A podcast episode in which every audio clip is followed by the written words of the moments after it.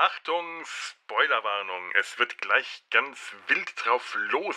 Alles verraten und gespoilt und gespoilert. Und was genau wir alles verraten, das erfahrt ihr dann gleich jetzt. Jetzt, jetzt gleich, jetzt gleich, gleich, gleich, jetzt und jetzt Musik, bitteschön.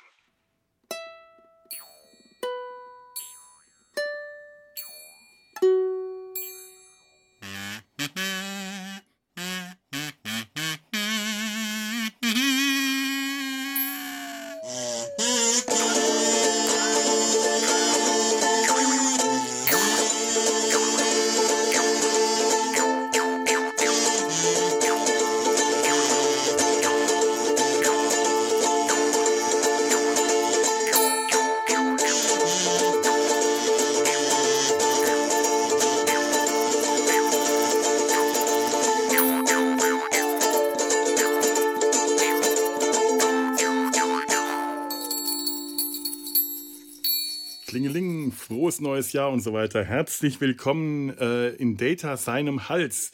Heute immer noch nicht mit Star Trek. Das war eigentlich für Weihnachten geplant, mal wieder äh, Star Trek in diesen Star Trek Podcast zu bringen. Aber wie das Leben so spielt und vor allem Corona hat es nicht geklappt. Wir sind heute wieder bei Dr. Who. Und es ist eigentlich auch schön so. Aber ähm, bevor wir damit anfangen, muss ich mich nochmal eben schnell bei meinen äh, lieben Hörern und Hörerinnen bedanken. Ich habe ich, und ich habe es jetzt gelernt, ich habe ganz tolle Geschenke bekommen. Ich habe jetzt gelernt, ähm, wie man den TOS-Kommunikator mit einer Hand aufflippt. Der ist toll. Und ich begrüße hier äh, Tanja und Gregor. Hallo. Hallo. Hallo. Ich habe euch ja auch schon was von meinen Geschenken weitergegeben. Eierwärmer. Ja, vielen Dank. Ach, das sind Eierwärmer. Das ist okay. Ja, ja, es ist, ähm, man sollte dazu schreiben, ich hätte dazu schreiben sollen, kein Sexspielzeug. Nee. Oh, Eric Cartmans Mütze. Uh. Ach so, ich, ich habe Was du wieder denkst.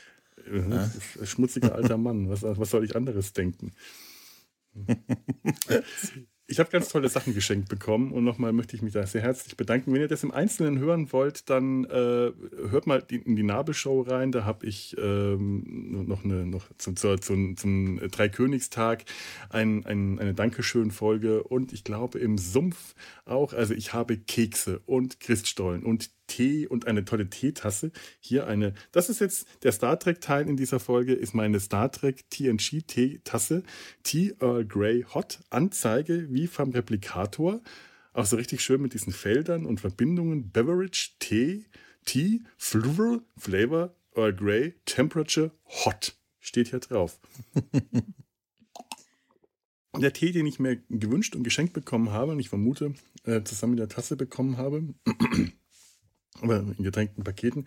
Der ist zwar sehr lecker, aber ähm, den Earl Grey suche ich da drin leider vergebens. Ähm, das, da, da kann aber der, der Hörer oder die Hörerin nichts, die das geschenkt haben, weil ich habe es mir ja gewünscht. Das ist nämlich von meiner äh, äh, Wunschliste gewesen. Ich habe mir auch schon überlegt, ob ich die wieder runternehmen soll, wieder online, offline stellen soll, weil ich eigentlich gerade hier am Entrümpeln bin und es gar nicht so schlau ist, wenn ich mir noch mehr Verbrauchsgegenstände, Philo. Genau. Verbrauchsgegenstände. Genau. Tee, Kekse, Kaffee, Schokolade, Hustenbonbons. Das sind so Sachen, die noch auf der Wunschliste sind. Die Kekse ziehe ich mir in meine, weißt du? Ja, i- ist gar nicht so verkehrt. Das hat mir mal vor Jahren jemand gesagt, oh, die, stellt doch eine Wunschliste auf eure Seite. Und dann will man das nicht. Denkt, ach, das ist so gierig. Aber es ist einfach, ähm, also ich, ich verlange ja nichts für die Podcasts und ihr ja, soweit ich weiß, auch nicht. Und manchmal wollen einem liebe Hörer oder Hörerinnen eine Kleinigkeit schenken und dann ist sowas einfach. Das ist unkompliziert und wenn man Ja, dann nicht so Ja. äh, Riesengeschenke drauf stellt, die Villa oder die, die Yacht oder den Porsche, sondern so im, im, im, im Kekse- und Tee-Bereich bleibt oder so im ein- bis zweistelligen, niedrigen Bereich, wie dieser tolle Kommunikator, der kann Sachen. Toll. Aber er geht jetzt nicht mehr aus. Mist. Entschuldigung. Oh, Er geht wirklich nicht mehr aus, ne? Scotty. Der, der, der, der scannt jetzt. Der scannt jetzt, was er zu scannen hat. Der braucht jetzt eine Ah, ja. Weile. Ah. Na gut, auf jeden Fall nochmal vielen lieben Dank, liebe Hörer und Hörerinnen. Und ähm, da, damit ähm, äh, sind wir hier von, von der, der die, die Geschenkeabteilung ist damit heute auch. Das, das haben wir jetzt. Ich hatte einen Plan im Kopf. Ich hatte einen genauen Plan, was ich wann wie abhandeln will. Und äh, ich glaube, das war einfach der erste Punkt. No. So. Ähm, wir besprechen heute Doctor Who.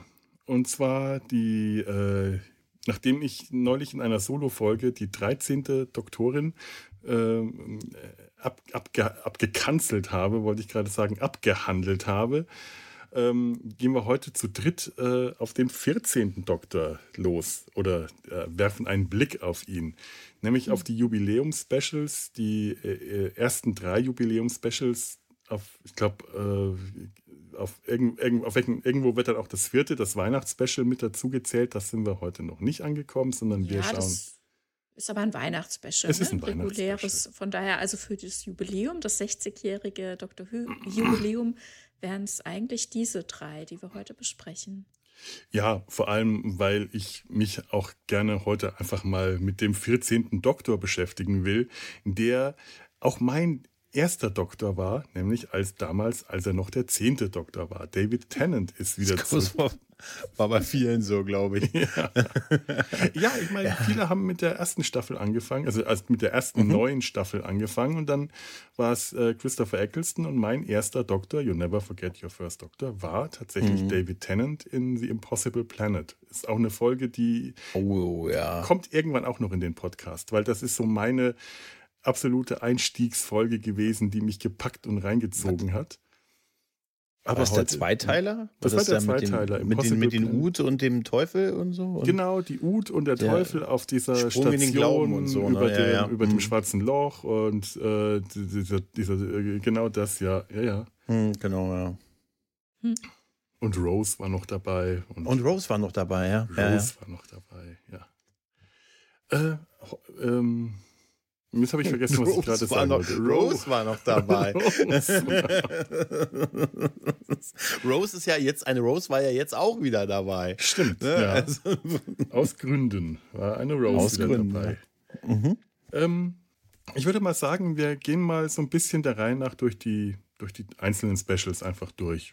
Schauen mhm. mal, wie, wie mehr oder weniger ausführlich wir das äh, dann machen. Ähm, und die, das erste Special ist, ist The Star Beast, das Monster von den Sternen. Habe irgendwo aufgeschrieben. Wer das geschrieben hat, das ist relativ einfach. Russell T. Davis. Der hat alle drei geschrieben. Also die Geschichte stammt in dem Fall tatsächlich mhm. nochmal von zwei anderen Leuten, aber er hat es eben zu dem ähm, Drehbuch geschrieben, genau. Genau, ursprünglich war die Story von Pat Mills und Dave Gibbons. Und die Geschichte um das Star Beast gibt's auch, äh, erschien auch äh, in den 80ern bereits in Comicform bei Doctor Who. Ich habe den Comic neulich mal auf ähm, zweifelhaften äh, Wegen im Internet gefunden. Ich werde diese, weil sie zweifelhaft sind, auch nicht verlinken. Müsst ihr selber rausfinden. Und mal geschaut, es waren zwei Ausgaben der Doctor Who Comic-Reihe. Und erstaunlich, wie nah dran diese äh, Geschichte ist, zumindest was die Figuren angeht, äh, besagtes Star Beast, Monster von den Sternen, der Miep und die bösen ähm, Ras-Krieger, von denen gleich mhm. noch zu hören sein wird, die sind eins zu eins aus dem Comic übernommen. Das mhm. ist äh, schon, naja, warum auch nicht. Ähm, ja, Regie hat Rachel Talalay geführt. Talalay, toller Name. Hat ja auch schon super Name, ne? Super Name. Ja. Auch äh, altgediente äh, Doctor Who-Veteranin, ähm, würde ich sagen. Auf jeden Fall habe ich den Namen schon sehr oft gelesen. Und ich, wisst ihr was, ich erzähle mal, wir, wir, haben, wir haben vor, die, die Inhalts, Inhalte diesmal aufzuteilen. Jeder kriegt ein Special. Ich habe das erste mir genommen, in der Annahme, das ist das mit der kürzesten Geschichte. Das ist vielleicht falsch gewesen. mit am wenigsten Handlung. Hast du dir so gedacht, ne? Habe ich mir so gedacht. Dass man sich so denkt alles. Die TARDIS landet in einer äh, hippen London. Jetzt geht schon los. Ich hätte schon deswegen euch dies vorlassen sollen. Nochmal. Die TARDIS landet in einer hippen Londoner Einkaufsgegend, den Camden Markets, und heraus kommt ein frisch regenerierter und doch ziemlich alter Doktor, der erstmal fröhlich auf Erkundungstour geht. Er kommt schnell es, nicht er, es, aber er auch. Also es, es, es kommt schnell nacheinander zu einer Reihe verwirrender Begegnungen. Seine alte Freundin Donna Noble, ihre Tochter Rose, Ehemann Sean und zu allem Überfluss ein abstürzendes Raumschiff. Zum Glück erkennt Donna den Doktor nicht und bekommt auch von dem Raumschiff nichts mit, was tödlich für sie hätte enden können. Und so lässt sich der Doktor mal schnell von Sean im Taxi zur Absturzstelle fahren, einer Industrieanlage, die der Doktor auf seine übliche Weise betritt, unbefugt. Er trifft dort auf einige Leute von Unit, zum Beispiel Shirley, die wissenschaftliche Beraterin, die ihn erkennt als den Doktor. Allerdings ist sie davon ausgegangen, dass das noch der alte, jüngere, zehnte Doktor war. Sie sprechen sich aus, er erklärt, was mit ihm los ist. Sie hat festgestellt, dass das Raumschiff, das dort, äh, so eine Rakete schön sauber steht, gar nicht abgestürzt, sondern eigentlich gelandet und geparkt ist. Der Doktor fährt äh, dann als blinder Passagier mit dem Unit-Truck davon, weil irgendwo da draußen gibt es noch so eine Art ähm, Notkapsel, die irgendwo da draußen aus gelandet ist und da könnte ja noch was Interessantes drin sein. Das muss man finden. Ähm, kurz darauf äh, wird, wird die Rakete von Unit-Soldaten geöffnet äh, und zum Glück für Shirley äh, ist der Weg zur Rakete nach oben nicht barrierefrei. Shirley sitzt im Rollstuhl, muss unten bleiben. Sehr zu ihrem Glück, denn als die Rakete sich öffnet, werden die Unit-Soldaten, wie sich das gehört, überraschend von einer nebelhaften fremden Substanz ähm, übernommen. Wie sich das gehört in solchen hm. Momenten. Klassisch. Klassisch. Warum man das mhm. überhaupt öffnet.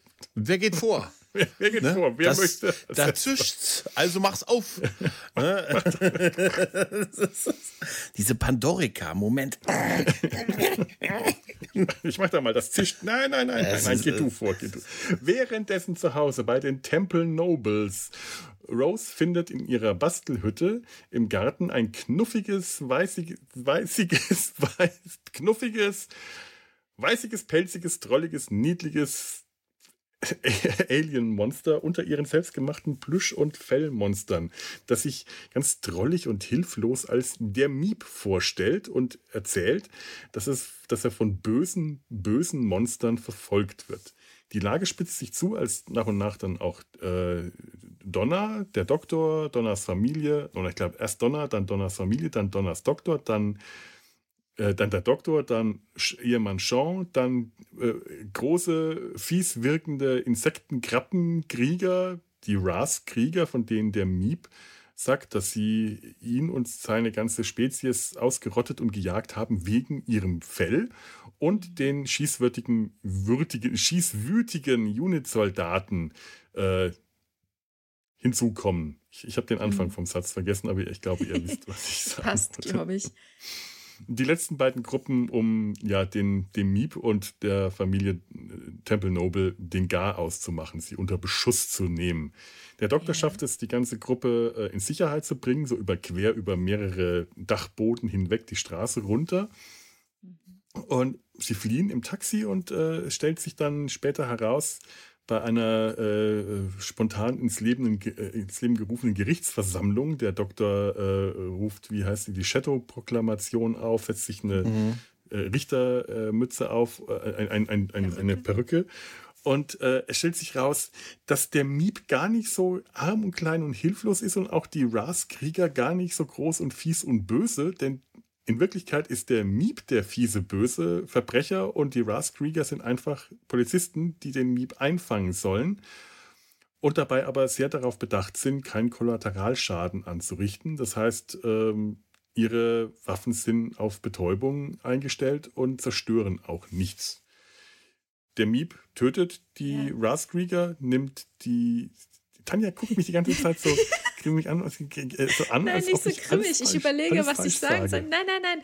Es ist nur Thema in der Folge, dass Miep kein Pronomen benutzt. Ja, das ist schwierig. Da kommen ja, wir gleich nochmal drauf. Das okay. ist, äh, kommt drauf, denn ähm, im Deutschen wird tatsächlich der Miep gesagt. Das habe ich mir mhm. auch überlegt, was ich jetzt hier machen mhm. soll. Ob ich der Miep, das Miep oder Miep sagen soll. Aber da sie im Deutschen mhm. äh, der Miep sagen, bleibe ich jetzt mal dabei. Sie kriegen es in der Synchronisation, glaube ich, einfach nicht gut gelöst. Sie haben es nicht äh, gut gelöst. Fehlt, das ist im Englischen so viel besser, ja. Aha, auf jeden Fall. Und da ist es ja auch ganz konkret, ähm, also da kommt die ganze Thematik ja her aus dem Englischsprachigen, jetzt hier in dem Fall, weil die Folge so geschrieben ist.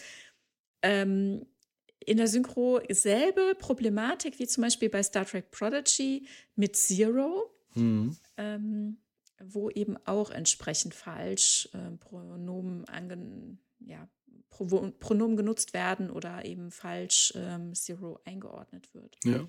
geschlechtsmäßig. Mhm. Ja, und auch hier, eigentlich wäre es richtig, nur Miep zu sagen. Vielleicht bemühe ich mich jetzt einfach, Miep zu sagen, aber das ist auch nicht richtig, weil äh, im Englischen sagt er The Meep. Es ist, ähm, es ist schwierig. Ähm, Jetzt habe ich den, den, den, den Faden verloren. tut mir leid. Ähm, Miep offenbart sich als Bösewicht. Genau, der, der, der, der, ähm, ähm, der Miep nimmt das Miep, Miep, The Miep, The Miep. The Miep nimmt The Miep. Vielleicht versuche ich das so mal. The Miep äh, tötet die beiden Rusk-Krieger, nimmt Donner, äh, nimmt Doktor und die Familie Temple Noble als Geiseln, ähm, macht sich auf, sie machen sich auf zur Rakete, denn damit will The Miep äh, fliehen, das, was sehr zum Schaden von London wäre, denn die Rakete würde alles zerstören. Die hat so einen komischen Schnickschnackantrieb, der irgendwie, keine Ahnung, äh, Energie aus dem Boden saugt, reinpumpt. Ich habe keine Ahnung was. Auf jeden Fall Dolchantrieb, würde. Ja. Hm? Ein Ein Dolchantrieb. Dolchantrieb. Also irgendwie. bohrt sich in den Boden und saugt sich da irgendwie, glaube Ja. ich, Energie und so weiter. Und dann bricht auch schon irgendwie alles so auf, ne? Ja, ganz ja, ja. theatralisch. Mhm. mhm. Ähm, genau. Ähm? Ro äh, äh, Unit kann äh, den Doktor und die Temple Nobles gerade noch da rausholen. Der Doktor und Donna, ähm, die sich fatalerweise jetzt langsam wieder an den Doktor erinnert. Bis dahin hat sie sich noch nicht erinnert und es wäre wirklich ihr Tod gewesen, wenn wir uns an die, äh, an, an die alte Zeit damals noch erinnern, dann wissen wir das. Ähm, die beiden machen sich auf, um die Rakete außer Gefecht zu setzen. Der Doktor schafft das aber nicht alleine, denn eine Trennwand geht in dem Raum, äh, in dem Innenraum der Rakete runter und äh, die einzige Möglichkeit, die bleibt, ist, ähm, Donners Gedächtnisblockade zu entfernen, damit sie sich äh, daran erinnert, damit sie quasi als Dr. Donner äh, beide zusammen die ähm, Rakete außer Kraft setzen können, was aber ihren Tod bedeutet. Ähm, Donner ist sich darüber im Klaren und sagt aber, da draußen sind wie viele Millionen äh, Leute und ihre Tochter und äh, macht das. Sie schaffen es dann auch mit viel Techno-Babble und äh, Look at me doing clever things. Das gehört auch immer zu Dr. Who dazu. Schau mal, was wir alles Cleveres hier ganz schnell machen. Donner kollabiert, stirbt aber dann doch nicht, weil sich herausstellt, dass die Regenerationsenergie, die sie da äh, absorbiert hat, die tödliche Dosis, ähm, quasi dadurch halbiert äh, wird, dass sie eine Tochter mittlerweile hat, Rose, und sich so diese tödliche Dosis auf zwei verteilt. Halt nur noch die halbe tödliche Dosis. Die stecken die auch gut weg. Da ist auch nicht so, dass man irgendwie noch schnupfen oder so. Aber nee. Naja, für den ersten Moment, ne? Ja, Genau. für den ersten Moment. Ähm, ja, Donner überlebt das. Ende gut, alles gut. Rose kann noch die Unit-Soldaten ent, ent, be, be, entbesessen, ent, ent, ent, entmysti- entdingsifizieren. Ähm, das Miep, der The Miep, wird äh, verhaftet und weggebracht, droht nochmal so richtig, so, richtig fies dem Doktor. Der Boss kriegt das zu hören und ähm, der Doktor und Donner brechen auf zu einem letzten Trip, weil der Doktor unbedingt Opa Wilf besuchen will, der irgendwo in einem Altenheim lebt, von Unit finanziert. Und ähm, ja, die TARDIS innen super neu ei- eingerichtet, äh, intelligenterweise mit einem Kaffee, ähm, einer Kaffeemaschine mitten auf einer Konsole, die nicht kaffeefest ist, was dazu führt, dass Donner den Kaffee verschüttet, alles krachbumm äh, macht und die TARDIS unkontrolliert irgendwo ins irgendwo oder irgendwann ähm, schuff, abzischt. Fortsetzung folgt. Hm. So. Spannend. Ja. Die neue TARDIS, weil wir gerade dabei sind, die sieht ja Mhm. wirklich genial aus. So schön. So ja. Du meinst, weil das innen viel größer mal wirklich innen viel größer ist. Ne?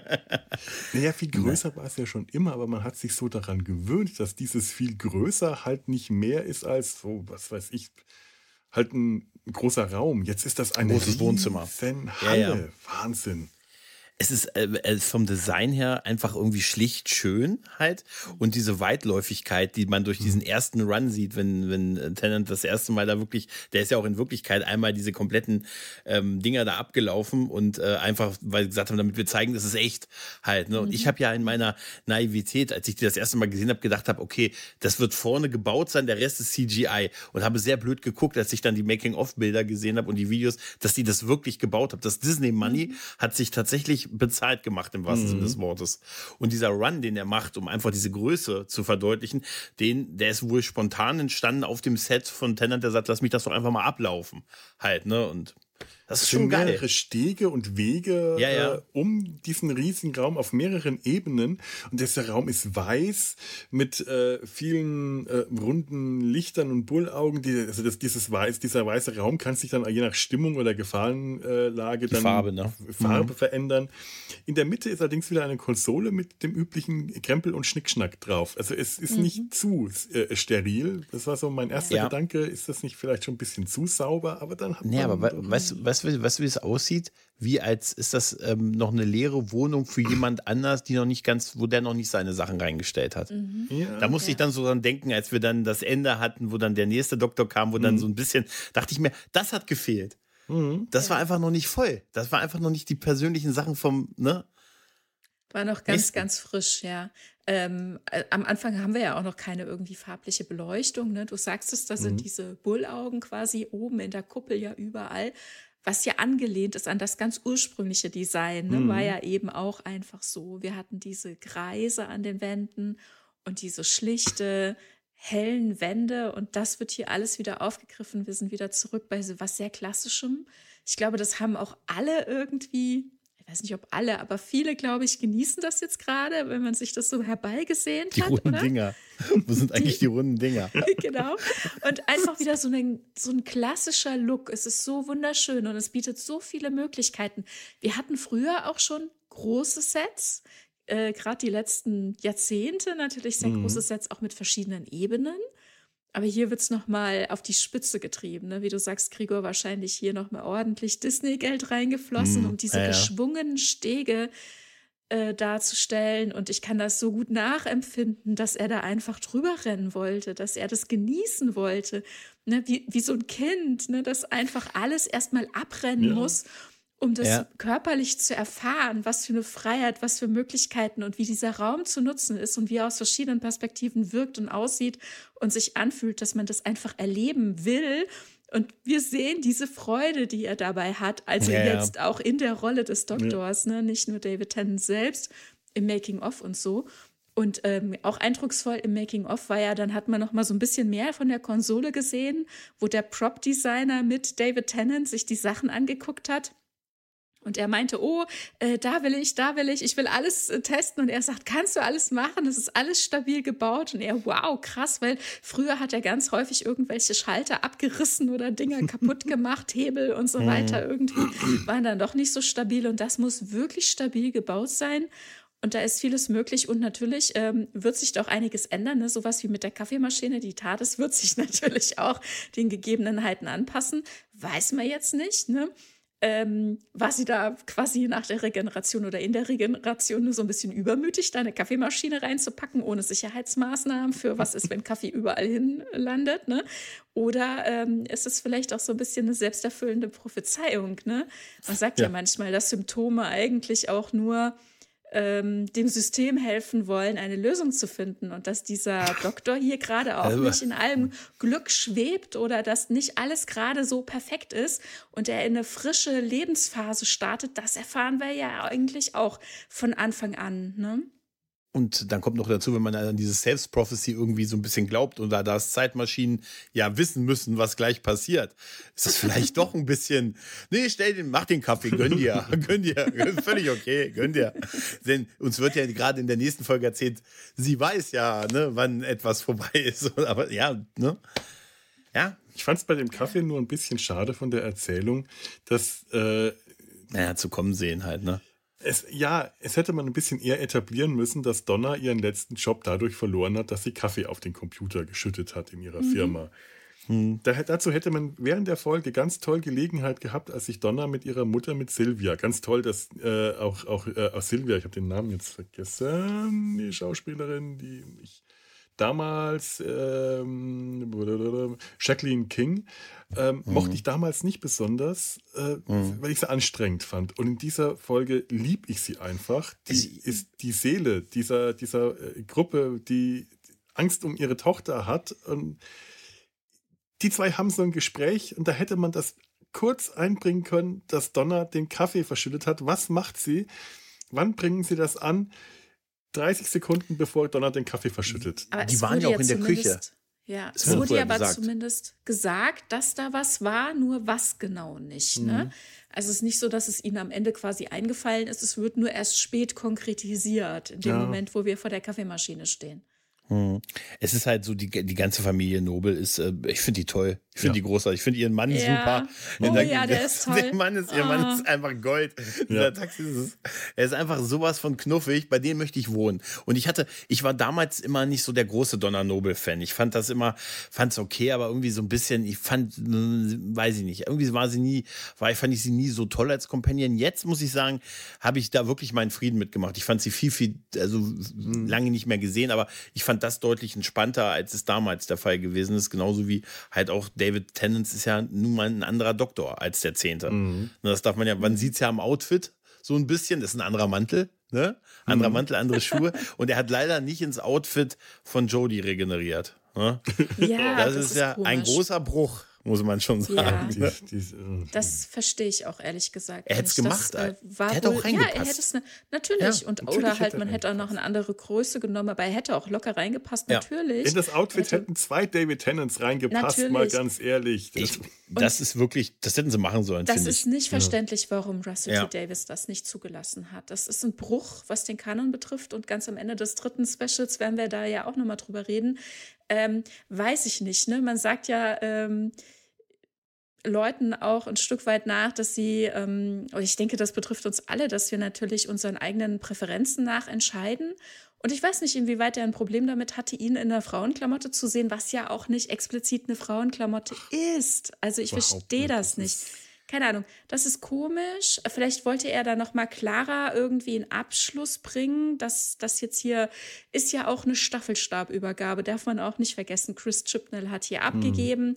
Er springt wieder ein als Showrunner. Er hat die Sachen geschrieben. Es startet hier wortwörtlich schon ein Stück weit auch eine neue Ära. Und ich finde es aber auch sehr angenehm, dass inhaltlich zumindest ansonsten, also das, was David Tennant spielt, sagt, als Doktor zumindest nicht irgendwie nachtritt. Da gibt es gar nichts. Im mhm. Gegenteil, es wird eher Respekt gezollt. Ich denke, auch Tennant hätte nie was gegen Jodie Whittaker ja. gesagt oder diese. Ära. Ich glaube, er hat als Schauspieler großen Respekt vor seiner Kollegin. Die haben ja auch schon zusammen gearbeitet. Da mhm. wäre nie was gekommen, im Gegenteil. Aber warum, soll, aber warum ja. sollte er das machen? Also RTD, warum sollte, ich meine, ich glaube, die sind doch auch sehr gut befreundet irgendwie, oder? Also so er und Chip, ne? Also ich, ist das? Warum sollte? Ich weiß es nicht. Also ich habe mhm. das so immer. Er hat ja auch, er erwähnt ja auch in den neuen Special CD Flux und solche Geschichten, also aus dieser Ära und übernimmt ja Sachen Deshalb hatte ich gedacht eigentlich, dass sie ein recht gutes Verhältnis haben. Also ja, das, also Kanon anzuschließen, das heißt ja nicht unbedingt, dass man, wie man darauf blickt, auf die Arbeit von jemand anders. Das kennen wir zum Beispiel auch aus Star Trek, ähm, dass Sachen, die man vielleicht nicht so gut respektiert oder für den Kanon nicht so gut äh, leiden mag, in seiner neuen äh, Arbeit dann irgendwie so bisschen beiseite drückt und man merkt, ah, es wird negiert oder so. Das haben wir hier nicht. Mhm. Ne? Allerdings mit dieser, mit dieser Klamottenfrage bei der Regeneration von der 13. Doktorin mhm. in den 14. Doktor, das verstehe ja. ich nicht. Also mir nee, kam es im ja. ersten Moment tatsächlich schon so vor, als ob äh, Russell T. Davis die ganze äh, Ära zwischen seinem Ende und seinem Wiedereinstieg einfach mal so überspringen wollte. Wir, wir hören, wir fangen wieder da an, wo er aufgehört hat. Das kam mir im ersten Moment tatsächlich so vor, aber es ist natürlich dann hätte er, klar. Dann hätte er, dann, dann hätte er in dem alten Outfit regenerieren müssen. Oder die alte. Nee, nee also das, das meine ich nicht, sondern ähm, so nicht, nicht überspringen, nicht sagen, das ist nicht passiert, sondern so thematisch einfach wieder da anschließen, wo er mhm. aufgehört hat. Äh, das ja. ist so das, die, die wichtige Phase für ihn gewesen. Ähm, das komplett alte Outfit hätte äh, dumm gewirkt. Ich finde diese Schottenkaro von, sein, von äh, äh, Tennants Anzug total klasse. Es ist ja mhm. auch äh, das, das einzig Schottische, was äh, Tennant als Doktor äh, haben durfte. Ich finde es immer schade, weil ich seinen schottischen Akzent so genial gut finde. Also, Den höre ich so gerne. Also es ist einfach äh, wirklich sehr großartig, muss man mhm. schon wirklich sagen. Man muss ja sagen, dieses Special, gerade das erste, hat natürlich die Sache, dass es diese 60 Jahre, wir dürfen das nicht, ist ja der Beginn dieses 60 Jahre mhm. Runs, ne? Und man holt halt den bekanntesten oder beliebtesten Doktor halt quasi zurück, ja. auch wieder nicht, indem man eine neue Regeneration, warum man das aber auch marketingtechnisch gemacht hat, so übergangsweise, bis der nächste kommt, das war ja alles klar, ist schon clever gewesen. Also das ist auch, glaube ich, auch die richtige Entscheidung gewesen. Mhm. Und äh, man sieht aber, man merkt bei David Tennant einfach auch diese Spielfreude, die er hat in diesen, diesen drei mhm. Specials, mhm. die finde ich echt unglaublich. Und ich habe mir gedacht, mein Gott, ist dieser Mann schnell und beweglich mit Anfang 50. Also ja, wirklich, auch, auch wenn der manchmal auch so irgendwo auf dem Boden und ich denke dann immer, gut, verletz dich nicht, Junge. Junge, aus den Knien heben. Weißt du? Und auch so, wenn er dann später so Saltos macht, man sieht es in den Making-ofs, wie schnell der ist. Oder auch in mhm. der zweiten Folge, wo der überwiegend auf, mehr auf dem Laufband stand als manche sonst anderer. Weißt du, das, das finde ich schon sehr beeindruckend halt. Ne? Die ja, Physis, Physis einmal aber auch, auch diesen Bock. Und dann ist mir erst klar geworden, dass die das im Sommer 2022 gedreht haben, in diesem mega heißen Sommer, den wir da vor anderthalb Jahren, da ist ja jetzt schon eine Menge Zeit vergangen von den mhm. Dreharbeiten. Und da dachte ich mir so, oh, und dann noch im Anzug. Alter, hätte ich mir aber auch lieber Jodys Hosen gewünscht, glaube ich, bei so 40 Grad. Nein, aber da ja. habt ihr, da habt ihr total recht. Das ist aus meiner Sicht ist das einfach eine Entscheidung. Wahrscheinlich wäre es auch immer entschieden hat, der hat gesagt, nee, die Ära lief für uns karrieremäßig, also es lief nicht so gut. Wir wollen mal lieber da einen Cut machen. Ich will nicht 100 Millionen Bilder im Internet sehen mit dieser Klamotte.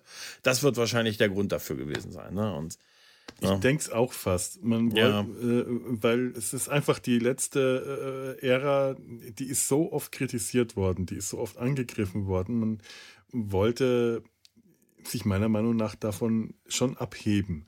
Mhm. Ohne das kritis zu kritisieren, Tanja, wie du das sagst, denn ich habe auch nicht das nicht. Gefühl, nee, dass das kritisiert wird. Aber äh, man wollte das schon deutlich machen. Letzten Endes ähm, es ist, es ist, wäre so ein Moment gewesen, den ich auch schöner gefunden hätte, wenn äh, der 14. Doktor am Ende der letzten äh, äh, äh Folge, äh, the, the, the, Power of the Doctor, wie ist die Folge so? Ja, ja The Power of the Doctor, äh, ja. Halt in Jodie Whittakers Klamotten da gestanden hätte. Das hätte aber nicht bedeutet, dass der hier auch in diesen Klamotten aus der TARDIS kommt. Nein. Das wäre also das trotzdem, äh, der wäre, ja. hätte trotzdem sein neuen, ein neues Outfit dann anhaben können. Es ist so ein bisschen, es ist eine komische äh, Entscheidung damals. Ja, es ist so ein, es ist, es ist halt auch so ein bisschen, also so ein bisschen wenig ungewöhnlich auch das Outfit halt. Und das ist halt ein, ich finde das cool, aber das ist halt wie beim Mann, ist es halt auch einfach ein Anzug zu tragen, mhm. ist halt immer irgendwie relativ einfach. Das ist jetzt wenig, äh, wenig Wiedererkennungswert, ehrlich gesagt, wie es jetzt beispielsweise sein Outfit als Zehnter Doktor hatte, finde ich. Ne, so, ich finde es gut und so, wie er ja. das so mit dem Mantel und das alles, aber es ist halt, so laufen viele Serien, so laufen viele Schauspieler aus Suits wahrscheinlich rum und so mhm. halt. Ne? Und, und, wenn du dir seinen neuen, den neuen Scheißschraubenzieher an, an, äh, angesehen hast, also den er jetzt hatte, mhm. der ist ja auch mehr so ein Best-of der letzten drei Inkarnationen irgendwie so ein bisschen äh, gewesen. Der, halt. der, Man sieht ihn äh, aber auch wenig. Der Produktdesigner ja. hat, äh, da gab es einen langen Artikel im Dr. Who Magazine, hat äh, genau beschrieben, das ist ein, äh, was er da gemacht hat. Der hat sich sämtliche alten Schaltschraubenzieher, so Spielzeuge davon gekauft und hat die alle studiert und hat wirklich einen hergestellt, der von jedem, der jedem Schallschraubenzieher irgendwas hat. Das ist also wirklich nicht nur ein Best-of der letzten drei, sondern ein Best-of sämtlicher Schallschraubenzieher. Wow. Cool. Ja, das ist doch, das ist doch cool. Das ist wirklich, das ist ja. vor allem dem Jubiläumspecial ja. dann angemessen. Mhm. Ja. Absolut, mhm. ja. Man hat ihn wenig gesehen, was ich ehrlich gesagt auch ganz gut fand. Da gab es ja auch inhaltliche Kniffe, wie man ihm den dann abgenommen hat. Das ist jetzt im ersten Special noch nicht der Fall. Ich will aber hier noch ein bisschen bleiben und da ähm, noch mal gucken, also wie er hier anfängt. Er ist ja verwirrt. Wieso habe ich mhm. dieses alte Gesicht wieder? Natürlich eine Frage, die wir uns alle stellen. Wie erklären Sie uns, dass Sie den alten Schauspieler in die nächste ähm, Inkarnation des Doktors wieder nehmen? Und ähm, diese Überlegung, habe ich eine alte Geschichte offen, ist noch was nicht zu Ende erzählt? Wo hängt's, was muss ich noch erledigen oder so, oder wo, wohin muss ich zurück? Und dann trifft er direkt auf Donna, die, die er nicht sehen will, und dann ruft die auch noch Rose. Also sein Entsetzen und seine Panik und seine Verwirrung zu sehen, das ist einfach so großartig. Ja. Ich finde generell, also die ganzen drei Specials, Gregor, wie du gesagt hast, es ist großartig gespielt. Ich finde die Dynamik, auch gerade mit Donna, also hier mit mhm. Catherine, Catherine Tate, Tate nee, ja, wundervoll, wundervoll, ja, ist so toll. Ich mochte sie früher schon immer. Ich mhm. weiß, dass sie früher auch als sperrig empfunden wurde, gerade nachdem man äh, so rundherum äh, eher äh, so Püppchen als Companions mhm. hatte, äh, die Was? den Doktor angehimmelt haben. Das ist jetzt und aber hier, anders in den neuen. Und hier war ja eher immer die Freundschaft im Vordergrund. Ne? Sie mhm. mussten immer klarstellen, nein, nein, wir sind kein Pärchen, ne, wir sind nur Freunde. Und ich finde diese Freundschaft jetzt hier gerade auch wieder, wie die rausgestellt wird, dass auch er sie als so große oder so gute Freundin empfunden hat. Eine Freundschaft, an die er ja auch anknüpfen will, was dann im Laufe der nächsten Specials ja auch wirklich emotional und, und wichtig wird. Ähm, das finde ich so schön dargestellt. Das ist so toll. Ich freue mich, die beiden wieder zu sehen. In dieser Kombination funktioniert das so gut. Ja. Mhm, das ist wirklich so. Ich habe mich erst gefragt, warum sie nicht Rose genommen haben, weil, weil sie ja immer irgendwie mitschwingt und so. Aber als ich die Folgen Schwierig. dann gesehen habe, ist, mir, ist mir klar geworden, warum sie es gemacht haben. Warum ja, Donna ja. ist genau die richtige Companion. Also, Wir brauchen diese Freundschaft, diese familiäre Ebene, keine Liebesbeziehung, keine emotionalen sonstigen Verstrickungen. Das mhm. brauchen wir nee, jetzt hier nicht. Der Doktor ja. bringt gerade schon ein ganz schönes Päckchen auch mit. Und äh, Philo, du hast es ja schon gesagt, ne? Also hier Russell T. Davis knüpft ja inhaltlich eben auch an das Alte an. Das heißt, wir starten hier mit einem echt verwirrten Doktor, mit einem Stück weit traumatisierten mhm. Doktor. Eine Geschichte, wo in der 13. Inkarnation eigentlich nicht wirklich Rechnung getragen wurde, was da zum Beispiel alles im Flux passiert ist, wie schwierig und schwer das eigentlich ist und wie man das verarbeiten müsste, was jetzt hier angegangen wird, mhm. was ich, was das Drehbuch, was diese Drehbücher für die Specials betrifft, dem Ganzen hoch anrechne, weil ich glaube, das ist wirklich wichtig gewesen, das zu thematisieren. Ich habe es ja nicht geschafft, die 13. Staffel bis zum Ende anzuschauen. Ich habe wieder, mhm. schon wieder, äh, kurz nachdem ich die Folge aufgenommen habe, das Interesse verloren, weil es mich einfach Ey, angestrengt hat. Er weiß auch nicht, was der Flux ist, ehrlich ja. gesagt. Genau, und daher habe ich auch keine Ahnung, was der Flux ist, aber die Reaktionen äh, des 14. Doktors auf den Flux, ja. die Reaktion von mhm. David Tennant, fand ich schon so viel besser. Ich greife da mal äh, gerade ja. vor auf die nächste, auf das mhm. zweite Special. Da hat er eine, zeigt er eine Reaktion auf ja. das, was ihm da passiert ist. Mhm. Das ist, äh, da, da, will ich gar nicht wissen, was es genau passiert ist. Ich muss es gar nicht wissen. Das reicht mir total, David Tennant da ausrasten zu sehen und diese, ja. die, diese Zerrissenheit in ihm zu sehen und sehen, wie ihn das fertig macht. Das ist, also allein David Tennants Schauspiel ja. überhaupt in allen drei Specials. Es ist ohnehin das ein so großartiger Schauspieler. Das, Wahnsinn. Man, man, muss auch sagen, das Altern hat ihm gut getan. Ein bisschen. ja, das auch. Also, ja. also, also ich fand ihn immer irgendwie, ich ihn, also man mag ihn halt immer. Er ist halt, ne, mhm. aber ich finde, es hat ihm noch so eine gewisse Gravitas dazu gegeben, jetzt so ein bisschen älter zu sein halt. Ne? Ja. Also ich will das jetzt auch nicht äh, vertiefen, irgendwie spoilen oder so. Ich mhm. habe es alles auch nur einmal gesehen und ähm, es war eine sehr traumatische Zeit. Es ist sehr viel passiert. Es sind sehr viele Personen im Universum gestorben.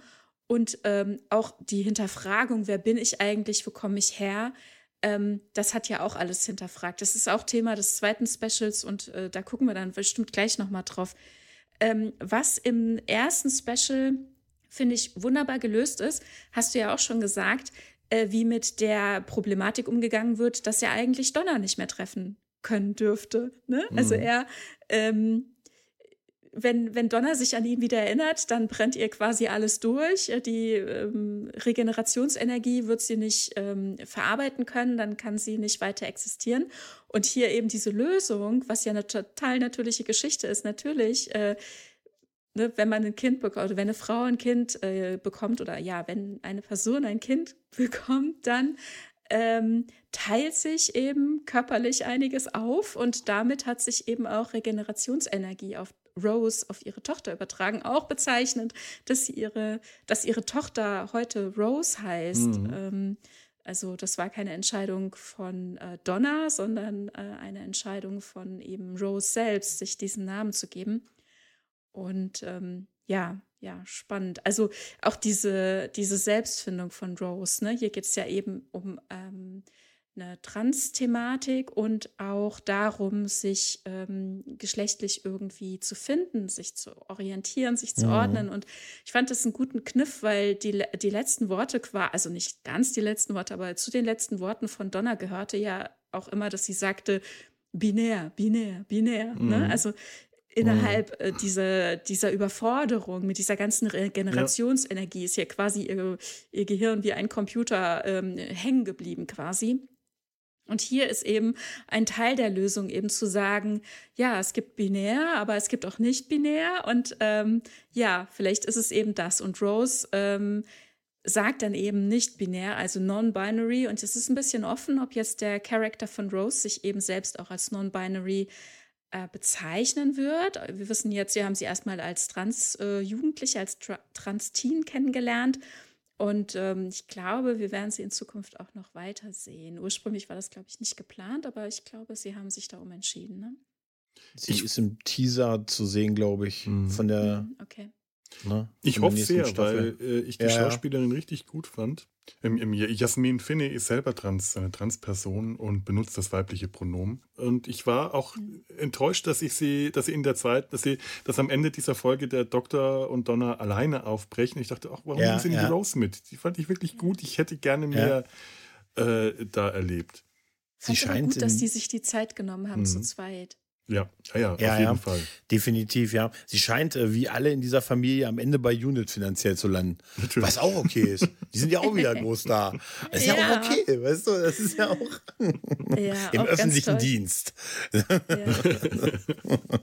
Shirley Bin Bingham als wissenschaftliche Beraterin, als 56. Der Doktor war der Erste.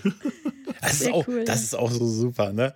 Äh, noch, ich, ich möchte einfach noch mal bei, der, bei dem Special auf die nochmal ein bisschen ganz kurz über über David Tennant schwärmen. Mhm. Diesen Moment, wo er nach Wilfred fragt und der sagt, der ist mhm. nicht hier und er dann, mhm. ja, natürlich, er war da schon sehr alt, er ist, er ist tot und so, ne? Und diesen Moment, wenn er da so auf dem Boden sitzt und die, so ja. den Kamera, ey, es ist wow.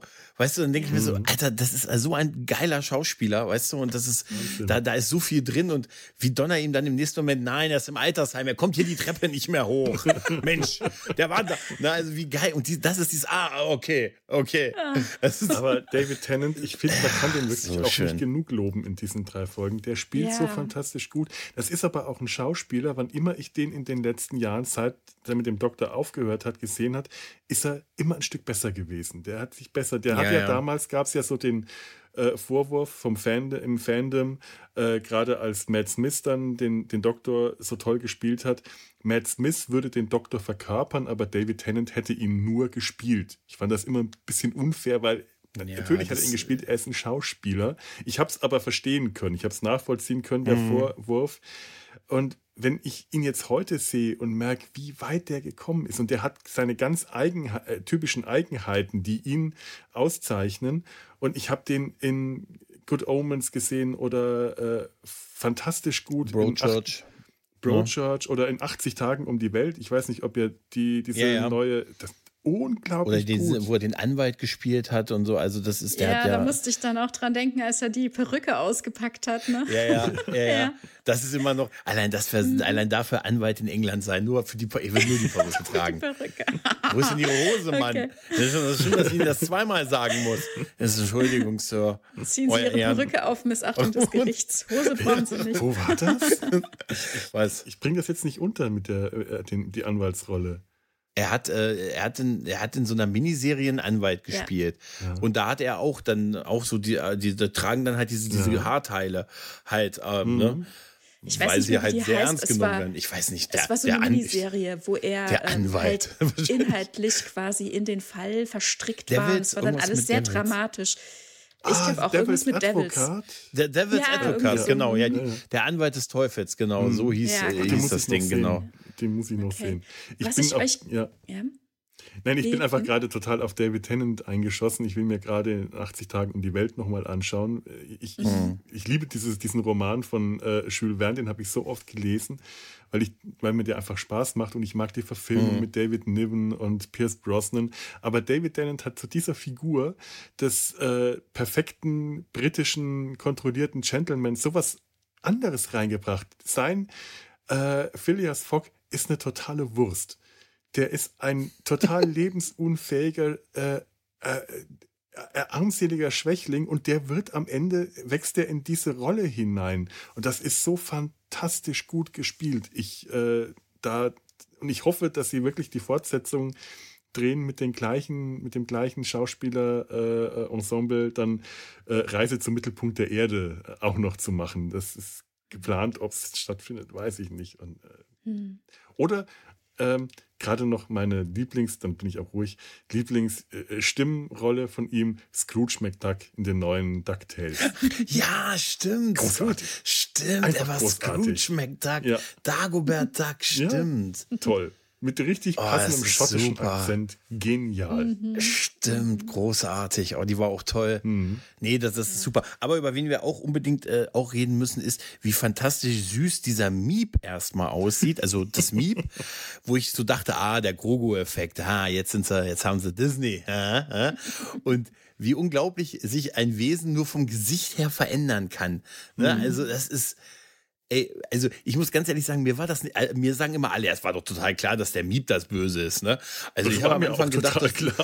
mir irgendwie nicht. Ich habe gedacht, vielleicht ist das so ein knuffiges Typchen und so, weißt du? Also mir war das nicht und als er dann so böse guckte, war ich traurig. Nee, aber dann, dann habe ich ihn gehasst. Flausch, der ganze Flausch, oh ja, ich, das sollen ja. wir auch, ne? Aber dieser ganze Flausch, äh, der war für mich schon zu verräterisch. Mhm. Und wir haben letzte ich Staffel Lower Decks erst äh, Mupsi kennengelernt. Ein kleines, stimmt. lustiges, süßes, Aber weißes ich, ich Wesen. Ich folge auch Badgie. Weißt du? Ich ja, bin wahrscheinlich einfach, ich bin, ja, ich, ja. Weißt, ich bin wahrscheinlich Badgie als Sicherheitsoffizier überhaupt nicht. Das ist doch Knupp. Ist doch Gucken Sie den rein. Gucken Sie den nur an. Die Augen werden immer größer und er leuchtet. Also ich wäre da irgendwie, ich, ich weiß nicht, ich sehe sowas immer nicht kommen. Also da habe ich es wirklich gedacht, das ist wirklich einer, der Hilfe braucht. Okay, am du? Anfang war ich auch noch nicht da. Ne? Äh, gekippt ist es bei mir, als der Doktor durch die äh, äh Türklappe, durch die Briefklappe äh, schaut und äh, den Miep sieht und sagt, oh, der ist aber süß. Und er dachte, okay, hier, da kann was nicht stimmen. Da kann jetzt was nicht. Wenn der Doktor also, sagt, der ist aber niedlich, dann, dann ist also, da irgendwas faul im Staat also mich hatten, mich hatten sie, als sie diese geilen, dann da hat man das Geld gesehen, als es diese Straßenschlacht mit Unit gab mhm. äh, und die oben über die Dächer, ähm, also über die Dachboden ja. von, mhm. von Teil zu Teil gelaufen sind ja, und ja, diese Wände, durch die der Doktor immer mit dem Scheißschraubenzieher schon so aussahen, als wenn einfach der Mörtel zwischen den Steinen nicht mehr da war und man es einfach umstoßen konnte. Wo ich mir, wo, da dachte ich mir, also das müssen sie mehrfach gedreht haben, weil das sah wirklich aus wie schnell nochmal wieder aufgebaut und jetzt drück's nochmal ein und so. Aber ich fand das so niedlich und es zeigte halt auch, was, was da jetzt an Budget reingeflossen ist in diese Serie von, ne, diese, diese immensen Kamerafahrten, die Drohnenfahrten, das ist alles wirklich so State of the Art gewesen, also und kann mit größeren Serien durchaus mithalten halt. Also ja. mit Inter also mit amerikanischen großen Serien halt. Ja. Und, ja, ja, ja. Ne, und ich hatte mir ja direkt ein bisschen äh, statische Sorgen um dieses Haus gemacht. Also man muss wissen, das ist ein sehr langes Haus mit verschiedenen Eingängen und dann äh, wird da ähm, quasi ein Durchgang von Dachboden zu Dachboden, von Hausnummer zu Hausnummer geschaffen um zu flüchten. Und ich dachte dann sofort, oh mein Gott, kommt denn Die da Statik. gleich das Dach runter? Aber nein, tut es nicht. Es ist ein Sparrendach, Leute. Da liegt gar keine Firstfette drauf. Wunderbar. Man kann einfach so den, die, die Firstmauer einreißen und durchrennen. Das Ach. ist genial. Hat man ja im Krieg ähm, früher, äh, also zumindest im Keller. Wir haben hier im Keller noch so ein wieder zugemauertes Etwas an der Wand sehen, weil man ja während des Zweiten Weltkriegs die Durchgänge zu den Nachbarhäusern durchgebrochen hat. Ach, schau an. Mhm. Ich habe hier ähm, neben meinem Keller die zugemauerte Stelle. Naja, äh, anderes Thema. Also ich habe mir wegen der, wegen der Statik nicht so viel Gedanken gemacht, weil ich gedacht habe, dass diese transportablen Kraftfelder, die der Doktor jetzt erzeugen kann, sowas wie eine statische, wie sowas wie eine tragende, Ah. ein tragendes Kraftfeld sind zur Not, wenn es drauf ankommt. Also wo er, also das muss ich sagen, wo er den Schallschraubenzieher für dieses Kraftfeld eingesetzt hat und dann diese Szene, wo er so langsam dieses Kraftfeld in den Wie Gang so ein schiebt Panzerglas in und den Gang schiebt. alle und wie lange das dauert, wie er sie so Stück für Stück reinschiebt. Erst dachte ich, es ist jetzt ein bisschen albern, dann habe ich es aber irgendwie Nee, sehr gefeiert, weil die, cool. Ja. nein, eigentlich ist es total cool, weil die ihn einfach angeguckt haben von beiden Seiten, wo sie geschossen haben, wie er so eine Seite nach der anderen, diese, diese wie so ein Pantomime, weißt du? Also er wird ja da, also Tennant wird ja da Ja. nicht wirklich was geschoben haben, sondern er wird ja einfach, Moment, Pantomim gespielt, Glasscheibe Ihr könnt nicht auf mich ja. schießen. Hier ist ein Kraftfeld vor mir. Ich glaube, der spinnt. Nein, aber das fand ich einfach so niedlich in dem Moment. Im ersten Moment habe ich es ein bisschen albern gefunden, dass der Sonic Screwdriver Mhm. Ja. das kann und dachte mir, wo war denn das früher? Aber dann dachte ich mir, nee, Das das ist ja ein schon, neuer. Ja. Es ist ein neuer, genau. Und Es- das ist Jubiläumsjahr und dann alle 60 Jahre kann er das. Er dann Sowas. mal was Neues. Ich fand auch die Darstellung total gut. Ähm, das ist die Art von Darstellung, wie es eben momentan modern ist, für zum Beispiel sowas wie Kraftfelder. Das ist genauso dieses Wabenmuster. Genau das haben wir in Star Trek auch. Ne? Ähm, sowohl bei den CGI-Effekten, bei den Schiffsschilden, wenn drauf geschossen wird, als auch eben bei Lower Decks, bei jeder Gelegenheit, wenn man irgendwelche Art von Dämmung, Isolierung, Kraftfeld zeigen will, hat man das auch. Es ist irgendwie gerade so modern, sowas so darzustellen. Ich möchte mal an dieser Stelle me- mein, meinen Finger mahnend erheben, denn wir haben noch zwei weitere Episoden zu Ja, besprechen ja, und auf jeden Fall. sehr, sehr, sehr lange. Das Einzige, was ich noch einwerfen will, was uns auch durch alle drei Specials begleiten wird, ist der Ort, wo die TARDIS regeneriert ist. Ich habe euch da Fotos äh, geschickt in unseren Kanal. Ich weiß nicht, ob ihr reingucken wollt oder könnt. Und da sind nämlich, äh, also da ist einfach sehr prominent, ich sag mal sowas wie eine Art Club oder so im Hintergrund zu sehen. Cyberdoc und links und rechts neben der Tür stehen so sehr, sehr große Figuren, Ja, ja. metallisch und das ist doch schon sehr auffällig, oder? Ich denke, das wird uns irgendwie noch mal begleiten, oder? Das kann auch nicht sein, dass sie dieses Haus da so geschmückt haben, wegen nix und wieder nix, damit das ein bisschen lustig aussieht im Hintergrund, oder? Nö, Das wird wahrscheinlich ein äh, real existierender Club sein. Äh, Das, Das ist könnte ich mir sehr, auch vorstellen, sehr schicke ja. äh, Camden Markets ist eine sehr fancy äh, äh, Gegend. Da bin ich mir Okay, auch. gut, dann ist das vielleicht, das ich hätte es mal googeln sollen, okay. Habe ich nicht. Also ich habe jetzt je- irgendwie erwartet, weil wir erfahren ja jetzt die ganze Zeit, wir kriegen ja so Hinweise, ähm, dass da noch was kommt. Ne? Der Miep sagt zum Beispiel auch, äh, der Boss wird das erfahren. Und dann denkt man sich, Mhm. hoho, wer ist denn der Boss? Was wird denn im zweiten Sch- Special passieren? Und im zweiten Special, wollen wir da mal drauf Tja. gucken, oder? Ja, Im zweiten Special. Tja. Tja, was passiert da? Eigentlich inhaltlich ein bisschen, auf jeden Fall weniger, aber doch so viel. Nämlich das zweite Spe Special heißt äh, in Deutsch in blauer Ferne White Blue Wonder. Nee, so, wie spricht man das aus? Wonder. Yonder, wie Yonder, genau. Ähm, denn wir erfahren im Prinzip, der Doktor und Donner kämpfen mit den Auswirkungen von Kaffee in der TARDIS-Konsole. Ne, denn die TARDIS ist, nachdem sie mit Kaffee besudelt wurde, ein bisschen außer, der Kon außer Kontrolle geraten. Was erstmal zu einem kleinen Auftritt von Sir Isaac Newton führt, dem man quasi einen Apfel auf den Kopf stößt, indem die TARDIS inzwischen landet auf dem Baum, wo der Apfel runtergefallen ist. Aber keine Sorge, man, ist, man, man, man kommt mit ihm miteinander klar. Es ist ein, kein großer Struggle. Und äh, vielleicht hat man den Mann ja auch zu Dingen inspiriert. Man weiß es ja nicht, ne? wie Begegnungen im Leben so sind. Halt, ne? Auf jeden Fall hat man sich relativ schnell dann von dem einzigen anderen großen Gaststar in dieser Folge verabschiedet und landet in, einer, in einem Raumschiff am Rande des Universums und ist dort komplett alleine, bis auf ähm, eine TARDIS, die sich gerade wieder im Aufbau befindet. Und weil sie sich wieder zusammen im Aufbau findet, setzt sie sich zurück. Und äh, es, gab, es gibt so eine Art Fluchtschaltkreis, der, wenn eine Gefahr da ist, die TARDIS von, die- von weg, also wegbringt. Und dadurch, dass sie im Aufbau ist, das Ding ist vorher immer deaktiviert worden vom Doktor, der hat quasi die Handbremse ange angezogen und da die TARDIS im Aufbau ist, ist das Ding halt wieder auf den Nullpunkt gesetzt worden und somit existiert dieser Fluchtschalter wieder und die TARDIS merkt, da ist eine Gefahr und verschwindet. Blöderweise auch mit dem Schallschraubenzieher, der noch in ihr steckt, um wahrscheinlich ihre äh, ihr Neuaufbau zu förderlich zu sein. Somit ist der Doktor und Donner, die sind auf sich allein gestellt in einem unglaublich großen Raumschiff am Rande des Universums und ähm, sind dann erstmal damit beschäftigt herauszufinden, was da los ist, wo ist die Crew, wo ist die Besatzung, was ist denn hier passiert und haben wir noch jemand anders, mit dem wir reden können und man stellt im Laufe der, der, der Folge raus, ja, nämlich sie selbst. Denn sie begegnen im Prinzip Doppelgängern von sich, die offensichtlich eine Alienrasse sind, die, wie sich dann herausstellt, das Schiff übernommen haben oder versucht haben zu übernehmen. Und es führt zu allerlei ähm, Gesprächen, Verwechslung. Wer ist die echte Donner? Wer ist der echte Doktor? Äh, wir sind hier gemeinsam auf einem, wir sind, wir, wir hier laufen Doppelgänger rum. Also am besten trennen wir uns, um der Sache richtig aus dem Weg zu gehen. Ähm, am Ende stellt sich, ich finde es immer noch, wir sind Doppelgänger. Dann lass uns trennen. Das ist eine gute Idee. Ne? Das wussten und, äh, sie ja noch nicht. Es, und das wussten sie, ja, das, aber trennen ist immer eine gute Idee. Am Anfang wussten sie es nicht und bei der zweiten Trennung war es keine Absicht. Ja, aber es ist trotzdem super. Auf jeden Fall stellt sich dann heraus, dass diese Alienrasse halt das Raumschiff übernehmen wollte, indem sie kopiert. Sie kopieren alles. Der, die tapfere Kapitänin des Raumschiffs konnte das aber durch einen sehr, sehr genialen Trick, ehrlich gesagt, konnte sie diese Übernahme des Raumschiffs, sagen wir mal so, es ist die langsamste Übernahme in der Geschichte eines Raumschiffs. Wahrscheinlich. Mhm. Also, das ist schon, habe ich schon schneller gesehen. Kirk wäre stolz auf sie gewesen. Ich habe die ganze Zeit immer nur gedacht, was summt denn da? Da ist irgendwas ist doch hier nicht völlig in Ordnung. Ähm, ja, und es stellt sich halt heraus, man kann die äh, Übernahme des Raumschiffs verhindern. Die Kapitänin hatte, hatte sich selbst geopfert, um zu verhindern, dass die auf diesen Plan kommen.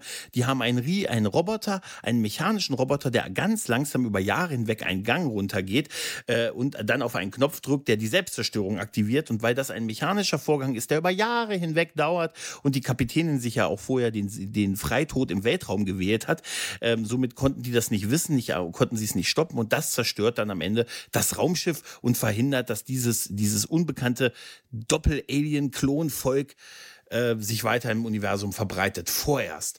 Gott sei Dank. Ja, überhaupt im Universum verbreitet. Überhaupt ne? im Universum sie, verbreitet. Ja, die sind genau. hier am Rande und dass sie nicht einfallen. Mhm. Richtig. Und wir aber, jetzt werdet ihr fragen, liebe Kinder, aber wie ist denn der Doktor und Donner entkommen, wenn die TARDIS weg ist? Ist ganz klar. Die TARDIS erkennt nämlich kurz bevor die Explosion des ganzen Raumschiffs passiert, ah, ich bin ein Schiff aus der Zukunft, ich kann die Zukunft sehen. Das Schiff beginnt gerade zu explodieren, die Gefahr ist also vorbei. Und ich habe einen sehr dehnbaren Begriff von die Gefahr ist vorbei. Ich komme nicht erst, wenn die Explosion durch ist, ich komme unmittelbar bevor die Explosion durch ist.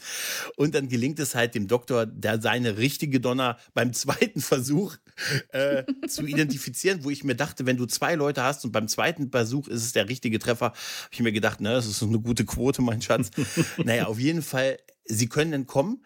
Und er hat auch die richtige Donner dabei. Und es gibt ein herzzerreißendes Wiedersehen mit unserer aller Wilfred. Ne? Und, aber oh. man hat einfach, man möchte den alten Soldaten sofort wieder umarmen, aber die Zeit ist knapp, denn um uns herum bricht das Chaos aus. Die Leute, ne, sie prügeln sich, schlagen sich, alles ähm, ist am explodieren, ein Flugzeug ist am abstürzen, stürzen und Ende dieser Folge. Hm. Sinngemäß. ja, die Campton Markets im Ausnahmezustand. Es ist so wenig, aber auch so, so viel. Und ich möchte ganz kurz mal von meinem Ersteindruck, als ich diese Folge mhm gesehen habe. Wie, wie wir wie wahrscheinlich auch, haben wir alle bei Disney Plus dann gewartet, bis es immer 19, wann war das? 19 Uhr irgendwie immer so roundabout, ne? 19.30 oder? 1930, ja, ja, irgendwie, ja, war ja zeitgleich mit der BBC kam das ja, aber mhm. das haben sie auch gut hingekriegt. Das war wirklich so, so zeitgleich und ist das angenehm, nicht mehr auf irgendwie angewiesen zu sein, dass es am nächsten Tag oder wann, wann kommt es raus. Es ist so schön, dass es jetzt auf Disney Plus wirklich gleich verfügbar war. Und als ich die Folge da gesehen habe, habe ich erst gedacht, okay, es ist so ein bisschen wie Midnight. Ne, wir kennen ja die Folge von David Tennant, ne, wo die, wo die so Sparepisodenmäßig dann in diesem Raumschiff äh, festgesteckt haben mit dieser Crew äh, und äh, dann was klopft da draußen im Prinzip. So ein bisschen erinnert es auch daran, es wirkt ein bisschen sparsamer als, die, als das erste Special und das Final-Special. Als musste man so ein bisschen die Kohle sparen. Aber ich fand so ein bisschen, es hat diesen gruseligen Aspekt, dass man sieht, dass weniger Geld da ist, weil der gerade so toll die anderen Sets sind, dieser, dieser langgezogene Tunnel in dem Raumschiff, da habe ich gesagt, das ist schon hart CGI. Also das ist schon, da ist ja schon gar nichts mehr gebaut, wenn sie durch diesen harten, mhm. durch diesen langen Tunnel halt gehen. Das hatte mich so ein bisschen gestört und ich dachte erst so, naja, also eine, wenn das eine von zehn Folgen wäre, wäre das okay. Eine von drei, da finde ich sie nicht gut genug für. Hab sie jetzt aber noch ein zweites Mal gesehen und jetzt finde ich sie richtig gut. Jetzt finde mhm. ich sie wirklich richtig gut, weil gerade die, das Kernstück ist nicht die Gefahr, sondern die Gespräche zwischen Donner und dem Doktor. Und diese Oh, Offenbarung ja. und dieser Thera Therapie und was ist eigentlich mit dir los und irgendwas stimmt nicht mit dir. Ne? Und das, das, sich, das ist das einzig Beste an der ganzen Folge. Inklusive dann auch des Endes, wo die dann gegenseitig der Doktor es nicht sein lassen kann, zu zeigen, dass er doch ein. Ne? Du wirst es jetzt rausfinden. Nein, werde ich nicht. Doch, das wirst du. Du kannst nicht anders. Ne? Und so. Und das ist großartig, inklusive der schönen Auflösung. Deshalb muss ich sagen, finde ich die Folge wirklich, wirklich gut. Im Gegensatz zum ersten Mal Auf gucken. jeden Fall. Ein Plädoyer dagegen ist nochmal manchmal die Sachen zu gucken. Ja. Mir, mir ging es ja schon direkt vom ersten Moment an so. Ich habe zwar auch mit dem CGI, äh, das hat man schon sehr deutlich gesehen, dachte ich mir, das kann man aber kann man Im auch Tunnel, besser ne? machen. Aber Mhm.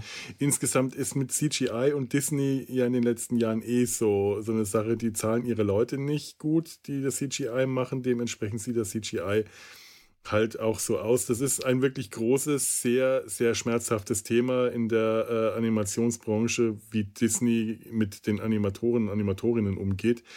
Und Ganz kurz, dementsprechend. darf ich da ja. kurz Hm? einhaken? Wissen wir denn, inwieweit die BBC komplett alleine weiterhin verantwortlich für die Produktion ist Hm. oder ob Disney da tatsächlich Mhm. dann eben Abteilungen mitarbeiten lässt und reinschickt? Also, soweit ich das verstanden habe, ist, ist, äh, ist es eine Kooperation, aber der Auftrag, die Auftraggeberseite ist schon die BBC, aber die Produktion an sich, äh, also die, die Durchführung ist schon sehr bei Disney Plus.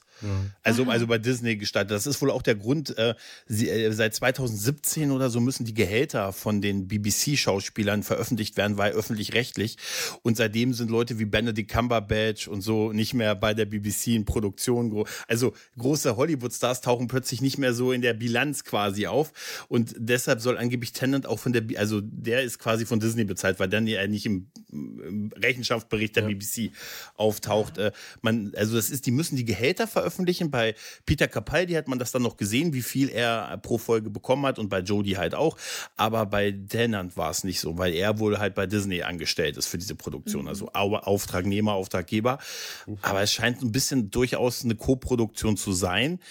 Aber es halt, die Maus wird sich schon ihren Teil nehmen davon. Ne? Ja, nee, ich meine jetzt gerade, weil ihr jetzt so konkret auch das CGI Mhm. angesprochen habt und das in Verbindung mit der mit Disney und jetzt zum Beispiel ja Felo du mit der Bezahlung der ähm, Leute ähm, in Bezug setzt, ähm, wie Disney mit seinen Mitarbeitenden umgeht. Ähm, da weiß ich eben nicht, äh, ob das jetzt hier von Disney quasi auch animiert ist, ob diese Computerarbeiten dort aus deren Abteilung, aber das sind ja wahrscheinlich auch immer viele, viele verschiedene Abteilungen. Ich kenne es ja so ein bisschen, zumindest aus Star Trek.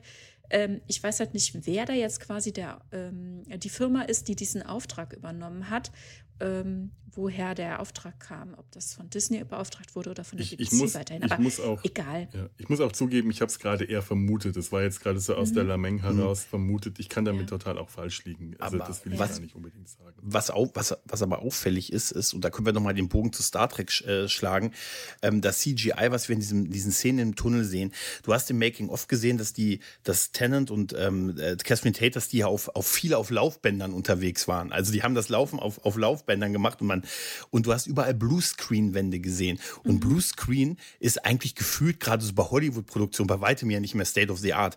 Da haben wir ja, Ja. diese Wände, diese Wallets. Ich weiß immer nicht, Tanja, wie Ja. heißen die denn nochmal? Diese, diese CGI-Wallets, die die jetzt bei Discovery und so Virtuelle verwenden? Realitätswende, also VR. Ja. Und damit kann das bei weitem halt nicht mithalten. Ja, ja. ja. So wirkt es, wirkt wie CGI vor ein paar Jahren so ein bisschen. Ja, wobei, also ich habe da nicht so den Anspruch dran, äh, wenn jetzt jemand ähm, da nicht so das Auge für hat. Ich kann sagen, mir hat es gut gefallen. also ich habe bei Dr. Who auch schon ganz, ganz anderes gesehen. Ja, das auf jeden Fall. war ein bisschen, ne? Gut, okay. Ähm, mir hat die Geschichte auch sehr gefallen und ähm, noch mal ganz kurz zum Anfang, bevor wir das vergessen. Wir treffen ja am Anfang Sir Isaac Newton Mhm. und äh, Catherine, äh, ach, Catherine Tate, genau. Mhm. Also Donna, Donna Noble versucht ihm ja quasi ähm, das mitzugeben, wegen der, also einen Spruch mitzugeben, wegen der Schwerkraft, ja, Gravity. Mhm. Und er erinnert sich dann leider falsch und macht dann Mavity draus. Und wir erfahren dann eben auch indessen, dass dann Donner tatsächlich von der Mehrkraft spricht. Jetzt hier in der Synchronisation und nicht mehr von der Schwerkraft, dass da eine Veränderung stattgefunden hat. Ne? Und ich glaube, dass uns das vielleicht in der kommenden Staffel äh, ein Abenteuer bescheren könnte, oder? Könnte das sein, dass wir mhm. nochmal erfahren, dass das vielleicht nochmal korrigiert wird, dass es dann nochmal eine Reise geben muss, um aus der Mavity wieder die Gravity zu machen? Also auf jeden Fall scheint das ein Running Gag zu sein, der nicht nur in dieser Folge vorkommt, sondern der tatsächlich auch in dem Weihnachtsspecial vorkommt. Mit den ja, das ist ein ne? Fehler. Ja. Genau. Ja. ja. es ist ein Fehler, der sich jetzt durchzieht ja. und ich denke, es wird ein Fehler sein, den es zu reparieren gilt. Ja, der, der Doktor Zeit. kann sich erinnern an äh, das Wort Gravity, er weiß aber auch, dass das Wort Mavity allgemein verwendet wird. Donna zum Beispiel kann sich nicht daran erinnern, dass es ursprünglich Gravity genannt wird. Nach der genau. TARDIS-Logik dürfte sie das aber eigentlich, müsse sie das noch wissen.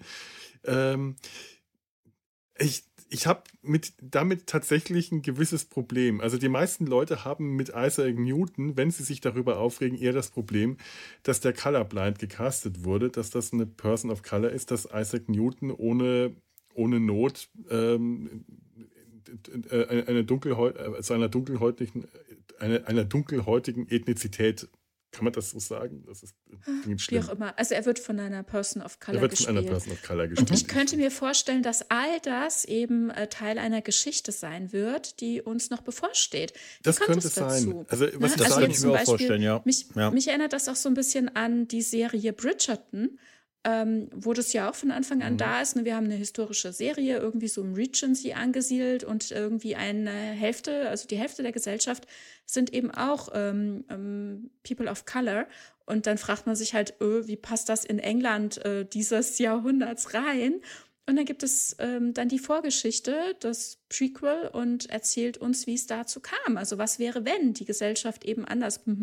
So, und es könnte natürlich sein, dass das alles und auch die Reparatur wieder hin zum Wort Schwerkraft uns ja. noch bevorsteht. Also diese Was wäre, wenn Sache, ja, es ist okay. Ich, ich habe auch tatsächlich mit dem Casting nicht das, das, dieses Problem, mein Gott, es ist halt so und ich kann äh, mich da kurz drüber wundern, aber es hat mich tatsächlich weniger gestört.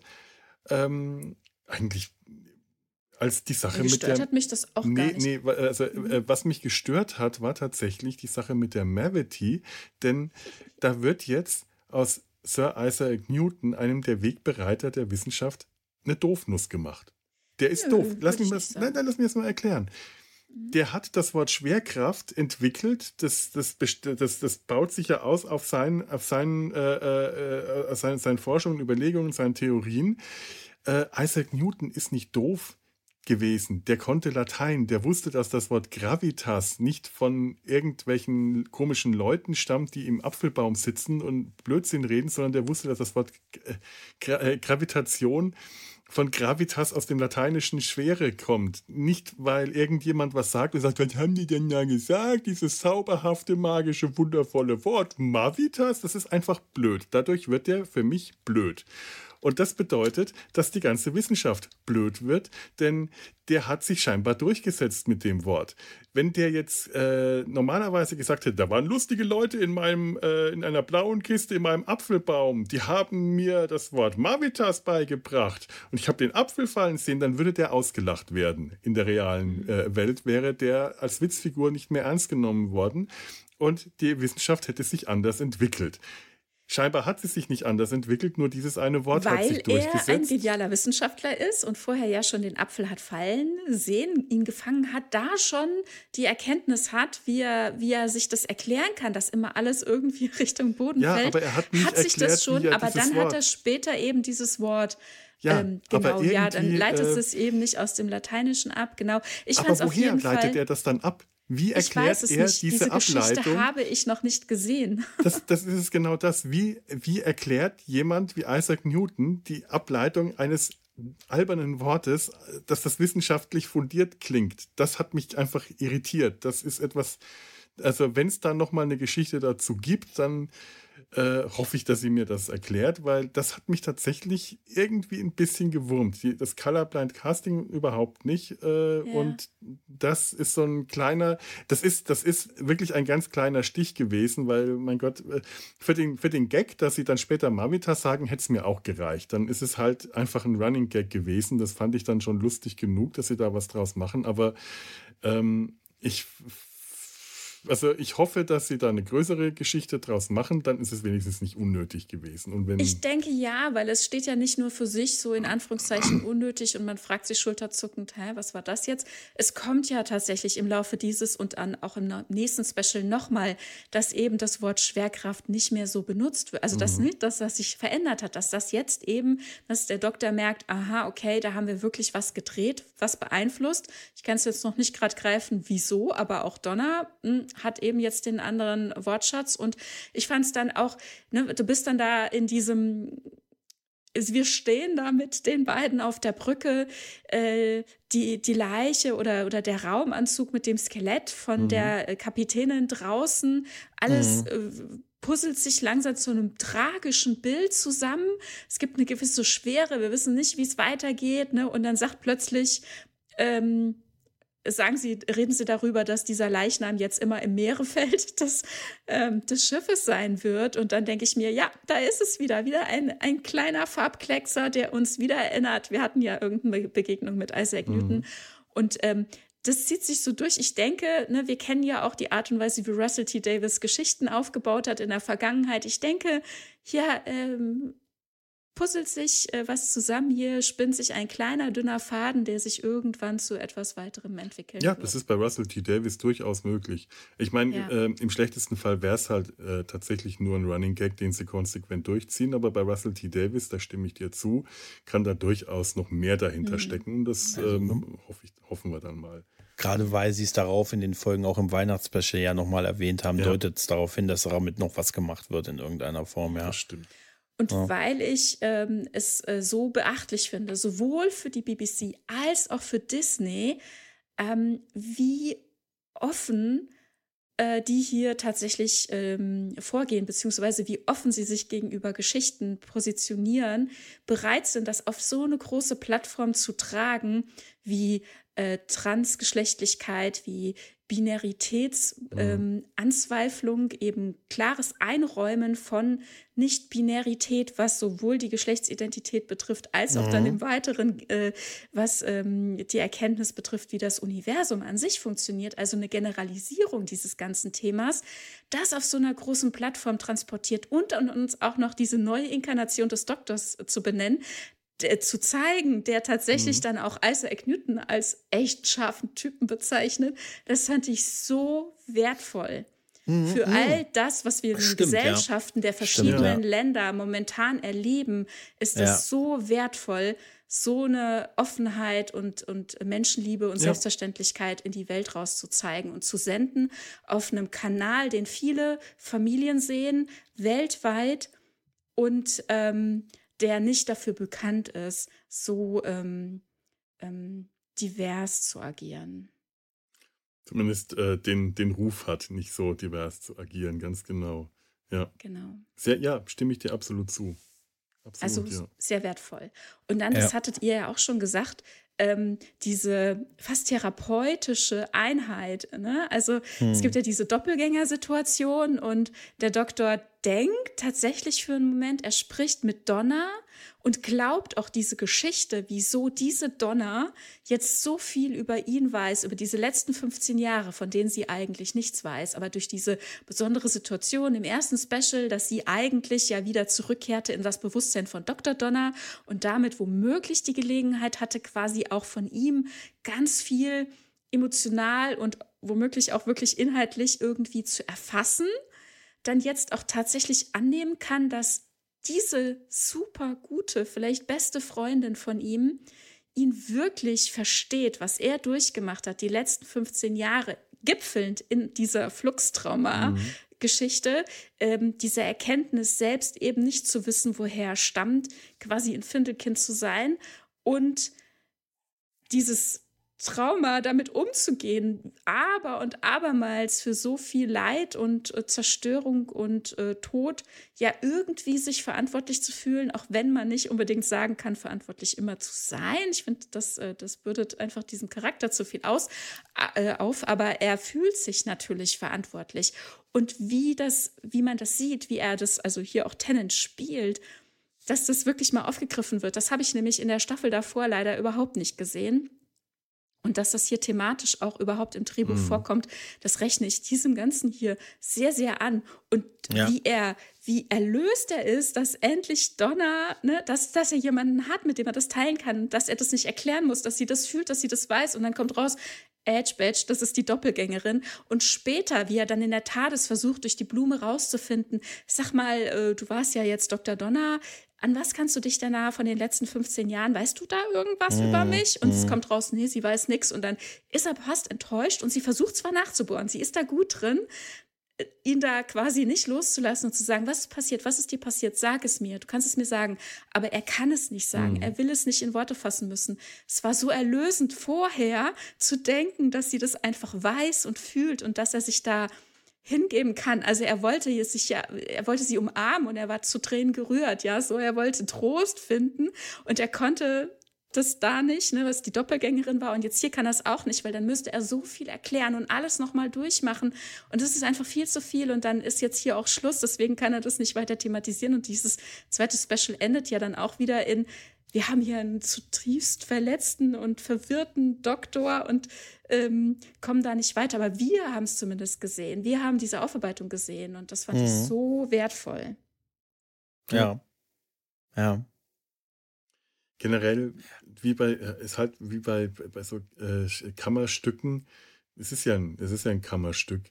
Äh, Mhm. Kommt so viel auf die Schauspieler an, wie die da spielen. Und es sind diese Gespräche. Äh, Und alle Figuren ja. sind sie ja im Prinzip. Also Mhm. allein, dass die, die mussten ja ihre eigenen Doppelgänger spielen mit diesen, auch mit diesen geilen, mit diesen Armprothesen, die es wirklich gab, mit diesen immens langen Ja. Armen. Ich finde dieses Gruppenbild von, vom 50-Jahres-Special so super, wo Tennant da steht mit den, wo man echt denkt, wenn man sich so sieht, er hat wirklich so lange Arme. Weißt du?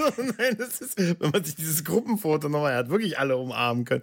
Abgesehen davon muss ich aber sagen, finde ich es auch äh, wirklich, ich finde dieses Rätsel gut, ich finde diese Auflösung gut, ich finde auch so dieses, äh, diese, ich finde es ist einfach eine Bedrohlichkeit da, die du hast durch diese, diese Doppelgänger. Und wenn die dann aufeinander stoßen und dann diese Wand zwischen denen ist diese Sicht, äh, diese, ne, also keine Kraftfeld, sondern diese Scheibe und dann so, und dann so gleichzeitig diese Bewegung machen und jetzt was, was, was, was, was, was, was, das ist, das ist wirklich krass. Und wenn der Doktor in dieser selben, dieser, dass er ja von seinem Gehirn, er will das Rätsel lösen und die wollen auch, dass er das Rätsel löst, weil sie wollen wissen, was ist hier los. Ne, warum ist der Captain rausgegangen ohne Helm? Warum hat sie sich quasi geopfert? Das, warum ist sie ne, rausgegangen? Sie hat das gemacht, damit ne, sie sie nicht kopieren können. Und ihr Plan, die aufzuhalten, war, äh, dieses Schiff wird irgendwann gefunden. Also wird dieser Roboter, den man da ganz, ganz langsam über Jahre hinweg diesen Gang runtergehen sieht, bis er dann diesen Knopf drückt, kabum macht. Ne? Und dieser, diese Worte, die wir hören, ist halt ist halt dieser Countdown und so. Und das ist, das fand ich auch, auch so krass, überhaupt auch diesen Moment am Anfang, wenn die noch die Tat, wenn die TARDIS wegmaterialisiert und Donner sagt, warum. Und er dann so ganz begeistert dann noch so erzählt, ja, sie hat eigentlich diesen, diesen Fluchtinstinkt und, ne, und dann haut sie ab, wenn etwas da ist, was ihre Existenz gefährden kann.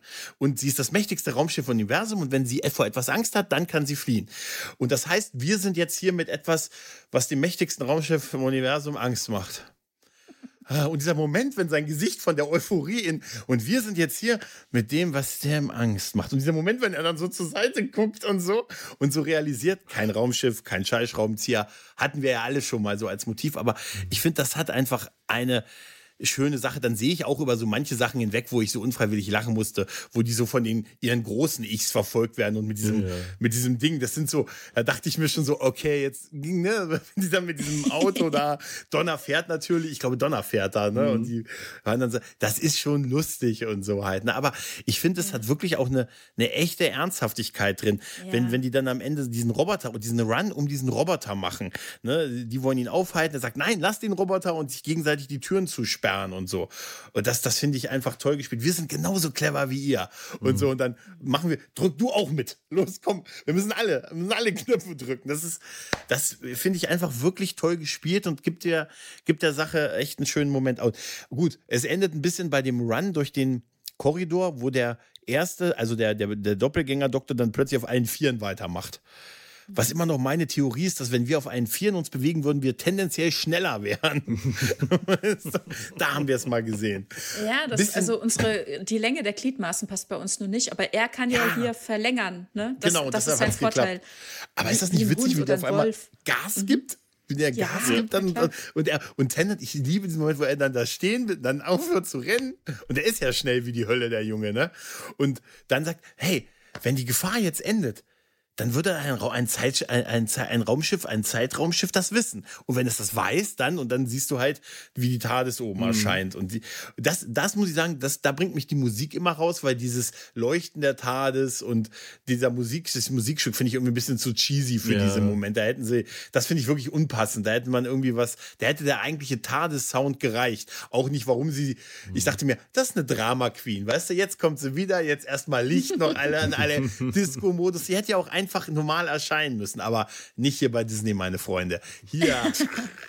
hier Disco, Pogo. Wäre geil, wenn die Tür auf und zugeklappt hätte und so, weißt du? Aber die braucht halt ja. ihren Auftritt, ne? Aber ja. ich finde trotzdem diesen Fluchtmechanismus auch super, wenn man sagt, wenn es Gefahr gibt, haust du ab. Hm. Ja. Hat die Enterprise nie gemacht. naja, naja, die hatte halt, also die meiste Zeit war die Enterprise äh, kein, in Anführungszeichen, lebendiges Wesen. Ähm, also mir hat es auch total gut gefallen. Ich fand diese ganze Space- und Body-Horror-Geschichte hat für mich total gut funktioniert, aber auch war mhm. in angemessenem Maße, weil ich das ja auch nicht so in, in großem Ausmaß ertrage. Aber es ist ja auch für Familien gedacht, von daher bin ich da gut bedient. Also für mich hat es super funktioniert. Und wie gesagt, ist diese Aufarbeitungsgeschichte zwischendrin, die äh, und wie er das spielt, das war großartig. Ich mochte diesen kleinen Roboter total gerne. Der war ja. super. kleinen alten. Aus Per Anhalter aus der Galaxie hat er mich dran erinnert. An so Marvin, bisschen, den äh, depressiven Roboter aus Anhalter ja. durch die Galaxie. Das war doch dem, das Design, aus dem Kinofilm. Oder? Ja, nur in, mit drei Augen äh, und verrostet. Aber Marvin ist eigentlich auch verrostet, wenn man die aber, Romane kennt. Der aber ist, passt ist dieser Plan nicht eigentlich auch geil von ihr gewesen? Sie hat, sie, sie hat ein mechanisches Ding, was die nicht lesen mhm. können mhm. und was ganz langsam über Jahre diesen Gang runtergeht, bis es diesen man, Knopf drückt. Dass man die Handlung quasi ja. nicht logisch nachvollziehen kann, weil es ja. so langsam ist, dass ja. man nicht versteht, wohin es geht, wenn man nicht genau guckt, was passiert denn hier eigentlich ja. seit drei Jahren. Und ich dachte ja. äh, zuerst, äh, ist, es un, ist es nicht unlogisch, dass der Roboter mitten im Gang an die Stelle kommt, wo er auf den Knopf drückt. Der müsste doch eigentlich am Ende vom Gang kommen. beim zweiten Mal dachte ich, nee, nee, das ist eigentlich richtig. Also eigentlich wäre so der Gedanke, der Roboter muss am Ende vom Gang ankommen, am Ende dieses langen Countdowns und dann auf den Knopf drücken. Aber wenn er das gemacht hätte, wenn der Knopf am Ende vom Gang ge äh, gew äh, platziert gewesen wäre, dieser Selbstzerstörungsknopf, den der Roboter dann drücken soll, dann hätten das auch die bösen Aliens wahrscheinlich noch irgendwie begriffen. Oh, der kommt am Ende vom Gang an, gleich muss irgendwas ja. passieren. Und an, äh, wenn der in der Mitte des Ganges bleibt, ähm, dann äh, dann, dann erahnt man nicht, dass der im nächsten Moment irgendwas Besonderes macht. Und gleichzeitig ähm, ein Selbstzerstörungsknopf äh, sollte in so einem großen Raumschiff nicht am Ende am, oder nicht jeweils an, an dem Ende dieses Raumschiffs sein, sondern in der Mitte, da wo man ihn von allen äh, äh, Seiten aus am, am schnellsten erreichen kann. Naja, wahrscheinlich wäre designmäßig ganz gut, wenn es nicht einfach nur ein leuchtender Knopf wäre, ehrlich gesagt. Auch, ja. ich, als jemand, der schon Feueralarme ausgelöst hat, weil er dachte, das ist der Türöffnungsknopf, das wäre mal unser zweites Ende. Wirklich, ohne Scheiß, dachte, oh, die Tür geht. Puff, puff. Oh, und dann stehe ich unten Nein. wieder am, am Pförtner und er sagt, wenn wir Gäste haben, dann schreiben wir mal ihren Namen rein, 17.10 Uhr, sie haben den Feueralarm gedrückt. Nee, ich habe alles durch. Leuchtende Knöpfe sind nicht gut für mich. Ja. Ich, ich stehe dann da mit dem Miep und sage, hier Miep, hier, wir beide, oder? Ja?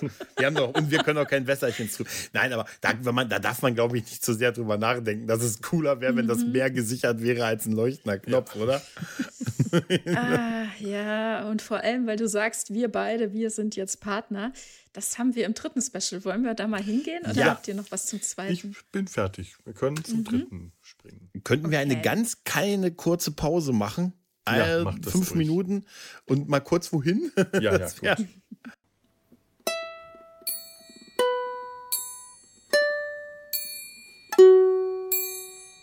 So, für die Pinkelpause lassen wir uns jetzt mal ein bisschen mehr Zeit diesmal. Äh, gemächlich, in Ruhe.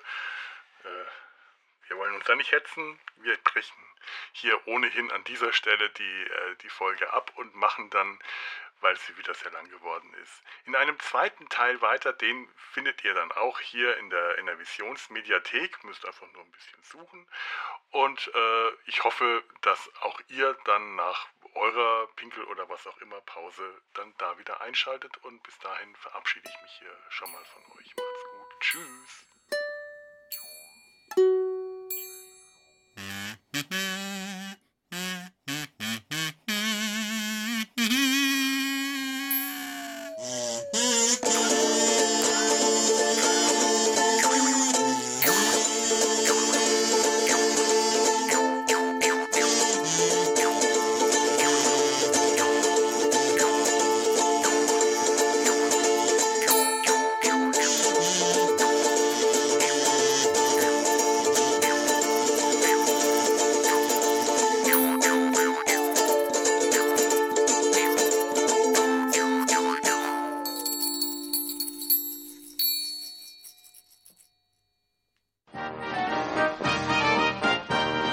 Produktion des Podcast Imperiums.